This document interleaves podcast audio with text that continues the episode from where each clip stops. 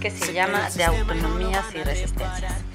Me gustaría platicarles un poquito de qué se va a tratar y todo lo que he estado estudiando y voy a empezar por leerles una cita de Hacking Bay, eh, un autor interesantísimo anarquista que escribió Utopías Piratas y este texto es de su de su libro justamente sobre las zonas temporalmente autónomas. Dice, la revolución de la vida cotidiana no podrá ser nunca aplastado por el sistema, a menos que se acabe la vida, porque estamos nosotros aquí para hacer revueltas y para seguir amando las cosas maravillosas. No hay sistema imposible de hackear. Vamos en la recta final, se cayó el sistema y no lo van a reparar. Esta es la era para reprogramar, rompe la cadena para el alma elevar. Ey. Vamos en la recta final, se cayó el sistema y no lo van a realmente un tiempo fundamental para prepararse para lo que es, o sea, es una transformación radical de todo, ¿no? Entonces, bueno, yo entro así, pues, también a otros niveles, ¿no? De pronto cuando es tener que eh, registrar a, a Sun, ¿no? A nuestra segunda hija, es todo un tema, es un pedo registrar a un bebé que nació en su casa, ¿no? cuando antes era lo más natural del mundo y no. Entonces tienes que recurrir a alternativas legales porque no tengo el certificado médico del pinche hospital, ¿no? Y es como, porque, o sea, es mi bebé, güey. Que yo entiendo, hay toda esta onda también de tráfico de hijos y tal, de bebés y tal. Pero bueno, o sea, lo que está muy loco es eso, ¿no? Lo Claro. desconectado de los procesos naturales que estamos ya así a un nivel mm, normal, ¿no? O sea, este es el tema finalmente, a veces, ¿no? Como muy concreto, lo normal, ¿no? La normalidad de los procesos como frente a lo natural, ¿no? Que está completamente alejado ya en este momento, ¿no? Entonces, bueno, pues de ahí eh, termino mi video diario cuando termino mi cuarentena y digo, ok, ¿y ahora qué voy a hacer con esto, no? Porque tengo un chingo de horas de grabación y muchas reflexiones, pero ¿qué? O sea, ¿qué? Entonces, bueno, empiezo ahí a darle vueltas al material, medio lo organizo, lo reviso, me doy cuenta qué temas estoy tocando, con qué tienen que ver y hago un tráiler, un primer tráiler, ¿no? Que empiezo a, socializar. Y en esta primera socialización empiezo a tener varias reacciones que me sorprenden mucho, ¿no? Porque me, empiezan a, vincular con temas o con te- contextos que para mí no tienen nada que ver con lo que yo estoy hablando. De entrada, al, ya en el tráiler, yo eh, llego a la conclusión de que el título del proyecto, bueno, en ese momento solo el documental es Maternidad Revolucionaria. Entonces ya simplemente el título empieza a generar un poco de escozor en mi entorno. ¿no? ¿Y pero qué revolucionario? ¿Qué tiene de revolucionario? Y es que revolución son como procesos sociales de otro tipo y que las guerras y bueno, empiezan todas estas conceptos que tenemos eh, vinculados con la revolución, ¿no? Ya Zapata, ¿no? O sea, cualquier cosa. Y entonces yo digo, "Pues, espérame tantito, güey, ¿no? Entonces me pongo a investigar un poco. Y entonces llego con, con una, eh, pues, artista académica, así, que la verdad eh, me abre un poco el- la cabeza y me dice, mira, está buenísimo tu relato, no más que, claro, está muy concentrado en tu experiencia, ¿no? Y quizás está bueno que investigues un poco más, como anclarlo a un nivel más como pues un contexto cultural, empezar a investigar como diferentes procesos de nacimiento, o sea, como eso, ubicarlo en un contexto teórico que dado mi antecedente académico tampoco es que me cueste tanto trabajo de pronto comprender y me dedico unos meses a la investigación de los temas que a mí me parece que están vinculados con mi documental, que tienen que ver, pues eso, ¿no? Con la autonomía médica en todo su sentido, enfocado obviamente en los temas de la maternidad, pero que tiene que ver también, pues ahí viene el tema de la violencia ginecobstétrica, viene el tema de los rescates, pues de culturas ancestrales, ¿no? Que han sido completamente pues invalidados frente a lo oficial o a la medicina eh, pues sí, ¿no? Como la que rige, ¿no? El camino de lo que es lo científico frente a lo alternativo, ¿no? Eh, está el tema del cuerpo de la mujer, ¿no? En qué momento todos estos procesos tan femeninos, o sea, netamente femeninos, son entregados a manos, pues en su gran mayoría de hombres que jamás han pasado por esos procesos y toman decisiones sobre procesos que desconocen absolutamente a nivel vivencial y empírico, ¿no? Y es como que hay un montón de, temas en torno a esto, ¿no? Al, cuerpo de la mujer, al, a cómo el sistema médico se apropió del cuerpo, no solo de la mujer en realidad, ¿no? Sino de muchos otros procesos, pero digamos en este contexto, pues es bestial, ¿no? Eh, la mujer, eh, eh, yo empiezo a investigar con todos estos, antecedentes, eh, digamos, de culturas ancestrales, de pronto descubro como muy particular, la, o sea, muy puntualmente, por ejemplo, la visión azteca de la mujer parturienta, ¿no? Que es equiparada a, o sea, una mujer que muere durante el parto para los aztecas es lo mismo que un guerrero que muere en el campo de batalla. ¿No? O sea, ¿a qué nivel estamos hablando de reconocer el valor, la fortaleza, la preparación, o sea, todo lo que hay en una mujer pariendo, ¿no? Frente a la mujer que está en una cama de hospital obedeciendo las órdenes de un cabrón que no tiene ni idea de lo que está pasando esa mujer, ¿no?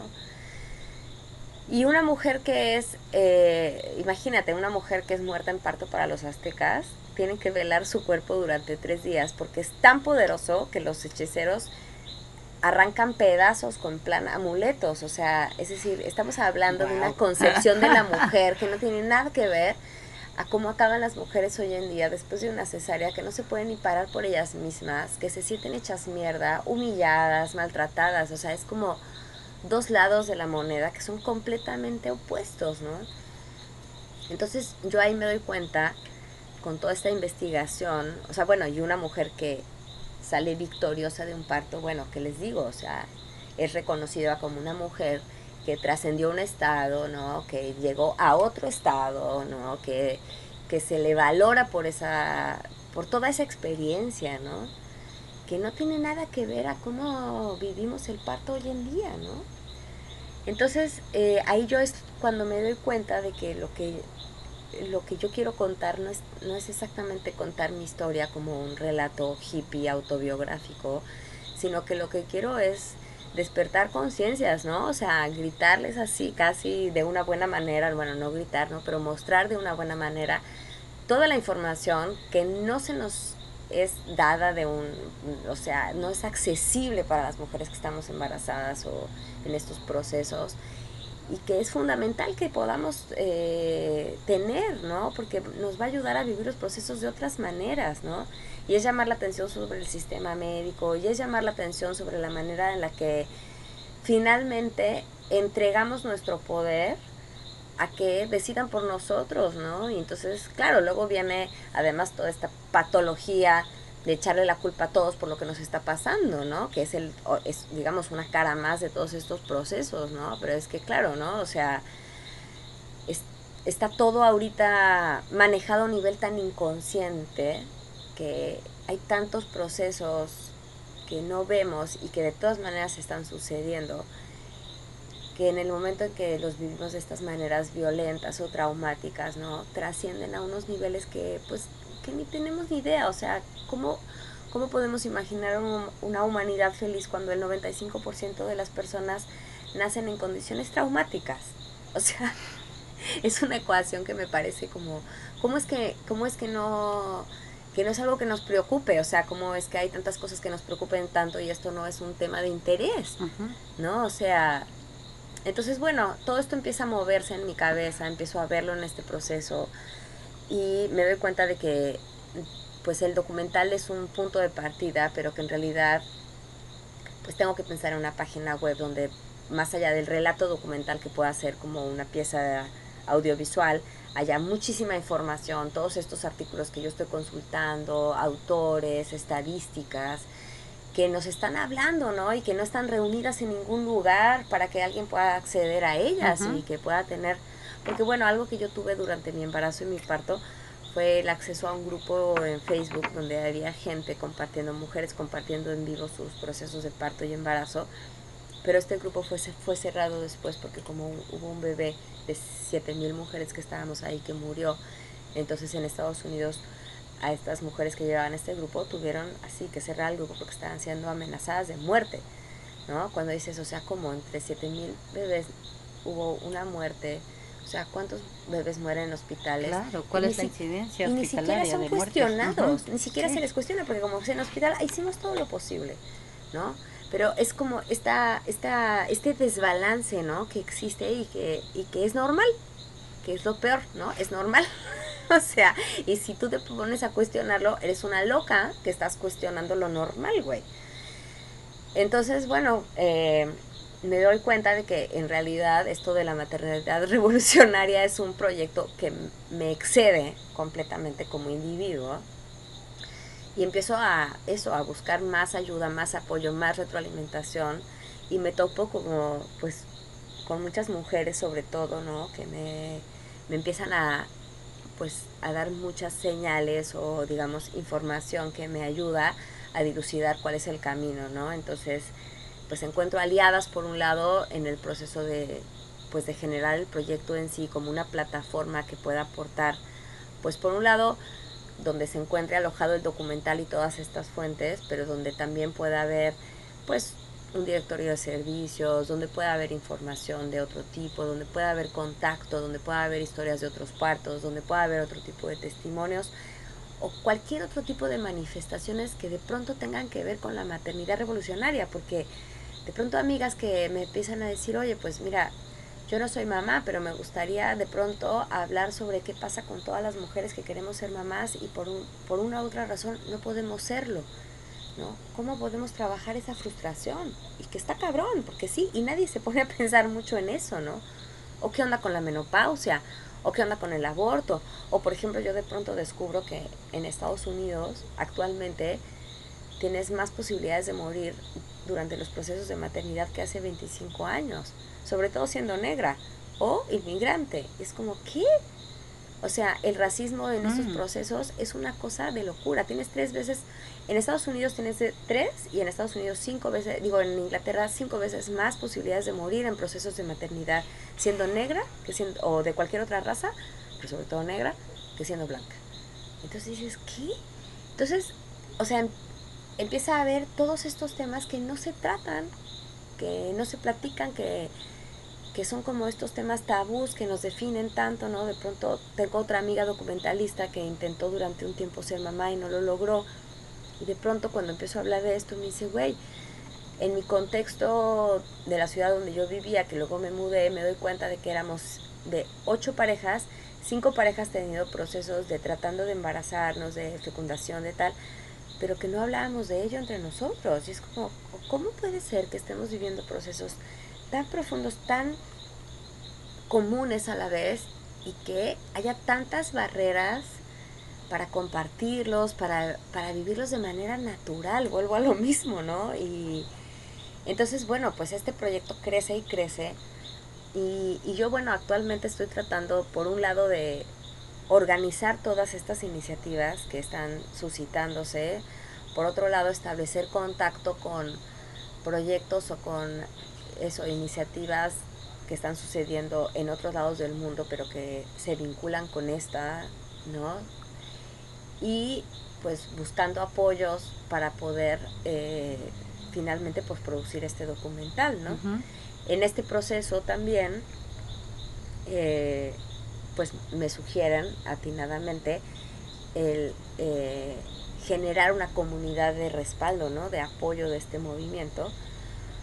Con lo cual algo que, digamos, cambio de lugar porque yo había pensado en entrevistar a las mujeres de mi comunidad un poco como respaldo de las estadísticas que yo quiero mostrar en el documental, pero de pronto me doy cuenta de que estas mujeres forman parte finalmente de este movimiento y que esta revolución pues la hacemos todos, ¿no? Entonces, pues más bien las convoco a, a dar su testimonio de sus procesos de embarazo, parto y cuarentena, pues para empezar a tener también un punto de partida de por qué es importante hacer todo esto, ¿no? Y la verdad me quedo loca, ¿no? Porque pues de veintitantas mujeres que entrevistamos, pues casi puedo decir que pues de todos los partos que hay ahí narrados y de los de los embarazos y las cuarentenas, pero fundamentalmente los partos, pues puedo decir que quizás solo el 70% fueron del todo satisfactorios. Y eso que estamos en una comunidad donde muchas buscamos estas alternativas, ¿no? Pero sí puedo decir que todos los partos hospitalizados que se, se narraron ahí, todos tienen aspectos de violencia gineco-obstétrica que va de 0 a 100, o sea, cosas espantosas, realmente, o sea, te narran cosas de, de verdad, de película de terror, de doctores y de bisturís, ¿no? Y que dices, o sea, ¿cómo puede ser esto normal, güey? No mames, o sea, no, esto no es normal. No es normal que un protocolo diga que a una mujer que le van a hacer una cesárea la amarren. No puede ser que tú recibas a tu bebé amarrada. ¿no? Es el colmo de de lo antinatural, ¿no? Y que eso sea un protocolo avalado por no sé qué chingada asociación médica sin que nadie lo cuestione, me parece que, que, que, bueno, que, obviamente es un punto de inflexión que no, no, no puede seguir, ¿no? O sea, entonces, bueno, no tengo ni idea de cómo voy a llegar. No tengo muy claro el resto del camino. Pero lo que es increíble para mí es que, bueno, como decía hace rato, yo jamás estuve como muy interesada en estos procesos de maternidad. Al contrario, creo que era un poco así, ¿no? Este, ¿cómo se llama este güey de la Navidad? El que es antinavidad. El Grinch, el Grinch. Era un poco como un Grinch al respecto, así de la velocidad maternal. Pero es que esto, o sea, toda esta vivencia que tuve después de este embarazo, parto y cuarentena con Zoom y todo lo que me hizo ver, la verdad es que no me dejan pensar en otra cosa. O sea, todo lo demás, como en todos los, mis demás proyectos profesionales o, digamos, todas mis demás, eh, eh, sí, ¿no? Rasgos laborales, facetas laborales quedan... Eh, pues muy eh, poco significativas frente así a, al impulso, al hoy, hoy pensaba, es como un, un, llamado así casi visceral de continuar con esta labor de pues de dar testimonio de que las cosas pueden hacerse de otra manera, ¿no? Y de que todas las mujeres y todos los bebés merecen venir al mundo de una manera libre, armónica y saludable y digna y que todo lo que no sea de esa manera hay que cuestionarlo, ¿no? Y hay que transformarlo. Y hay que transformarlo desde uno mismo, porque yo no puedo exigir que los doctores y que el sistema sea diferente si yo no voy a transformar mi propia postura, ¿no? Entonces, si yo quiero vivir este tipo de parto y este tipo de embarazo y de tal, pues me tengo que hacer responsable, ¿no? O sea, me tengo que poner a investigar, me tengo que poner a meditar, me tengo que preparar, este, tengo que trabajar realmente desde mi persona para hacer que las cosas sean diferentes, ¿no? Porque si no, pues es otra vez caer en el mismo esquema en el que estamos en este momento, donde el otro, la institución, el hospital, el doctor o whatever, tiene la responsabilidad de lo que yo estoy viviendo, ¿no? Y no. O sea, la verdad es que yo no tuve la suficiente visión en mi primer parto, no tuve la suficiente conciencia y preparación, y porque yo estaba en ese momento, pero, pero cuando experimenté el segundo parto me di cuenta de que, pues afortunadamente, lo que más definió ese hermoso parto de Zoom fue el concentrarme en mi proceso, el afianzar mi seguridad, el confiar en mí y en, no permitir que todas las dudas y miedos que había a mi alrededor, porque obviamente los había, permearan en, en, lo profundo de mi ser y de, y de lo que yo estaba pues convencida de hacer. Claro que estaba siempre la opción B y ta, ta, ta, pero, pero eso siempre está. ¿no? Entonces llevamos millones de años viviendo sobre esta tierra, no sé si afortunada o desafortunadamente.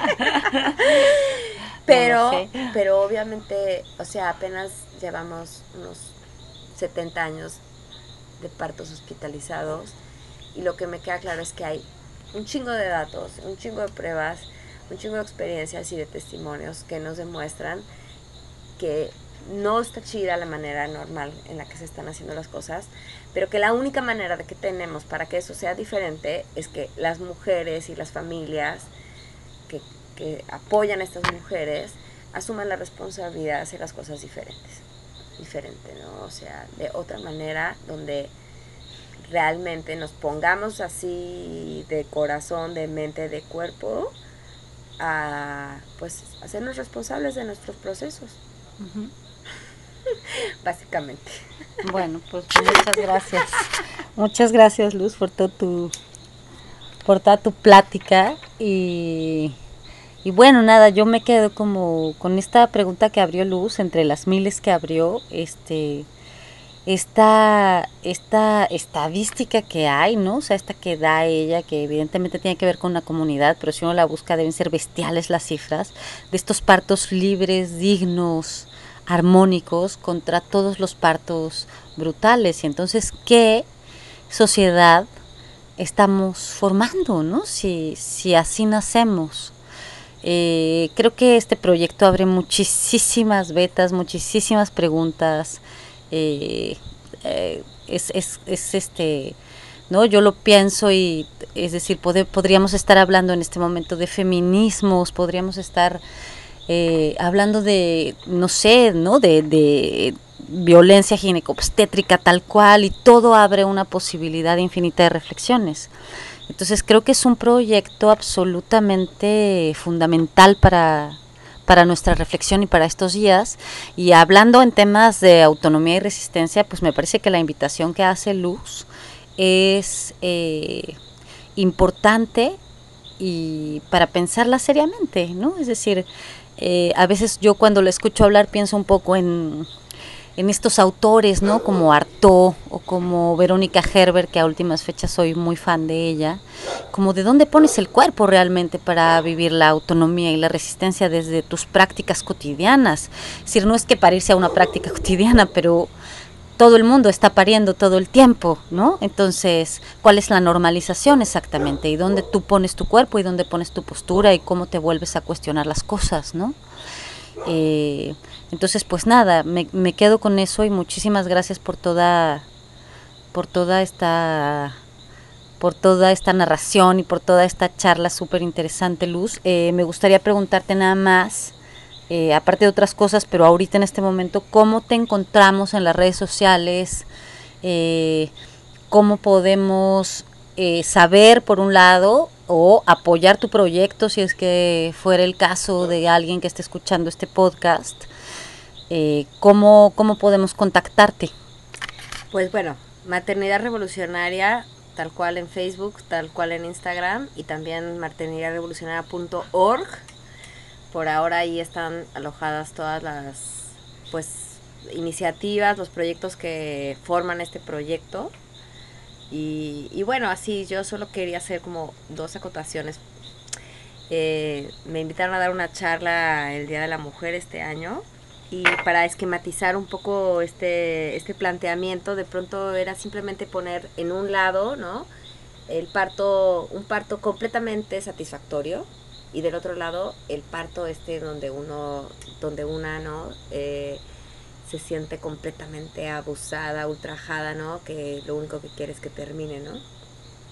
Y el problema es que si vamos, digamos, de, pues de blanco a negro o de 0 a 100, digamos, eh, pues las estadísticas nos hablan de que el más del 95% de las mujeres que paren cotidianamente en hospitales viven partos horribles, desagradables, violentos, ¿no? Entonces, bueno, esas estadísticas nos están gritando que hagamos algo, ¿no? Y, y bueno, así hablando de autores, alguien que de pronto eh, me vino a la mente que y que para mí también es muy fundamental que recordemos es a Foucault y a toda su reflexión que hace sobre el control del sistema médico eh, sobre la humanidad, ¿no? que en este momento pandémico además es más que notorio y cómo es que verdaderamente todos los aspectos de nuestra vida están supeditados a este sistema médico y en la medida en la que detectemos la manera de independizarnos de este sistema médico y de todos los demás, pero este en particular, vamos a poder encontrar pues digamos diferentes matices de lo que podemos llamar libertad, ¿no? Libertad de, de pues de gestionar nuestra vida de una manera saludable eh, y, y, bueno, pues eso, ¿no? Consciente de nuestros propios procesos, que es algo que creo que no es solamente a nivel físico, sino a nivel pues emocional, mental y espiritual que, que bueno, pues creo que esta humanidad eh, pues está mostrando un desequilibrio bastante evidente en estas cuatro áreas y que bueno, pues que experimentos como este están llamando sobre los cuatro, los cuatro, digamos, ámbitos, ¿no? Porque parir, pues por un lado es un acto físico, por, corporal, digamos, por otro lado es un acto emocional, por otro lado es un acto emocional y por otro lado es un acto espiritual. Y en todo esto también es un acto político, la manera en la que decidimos parir. Entonces, maternidad revolucionaria. Muy bien, pues muchas gracias Luz. Gracias a todos y muchas gracias. Eh, ah, solo para, no, nada más como en estos, en estos tiempos, ¿no? Como una reflexión hacia estos tiempos también que estamos viviendo, hacia estos tiempos de pandémicos donde quédate en casa, pues habría que cuestionarse volver a parir en casa, ¿no? Es decir, creo que es un buen tiempo de parar y volver a reflexionar. Eh, sobre todo, todo esto que nos está planteando Luz. Pues muchas gracias. Luz, ¿algo más que decir? Quédate en tu casa para parir. Esta es la era para reprogramar, romper la cadena para el alma. Sus virus quieren devorarte, breve para adelante. Somos mucho más que ellos, saldremos avante. El contraataque hacker que revienta los parlantes. El turno de la luz en su frecuencia resonante. Con tácticas distintas a las del contrincante. No creemos más en sus misiles.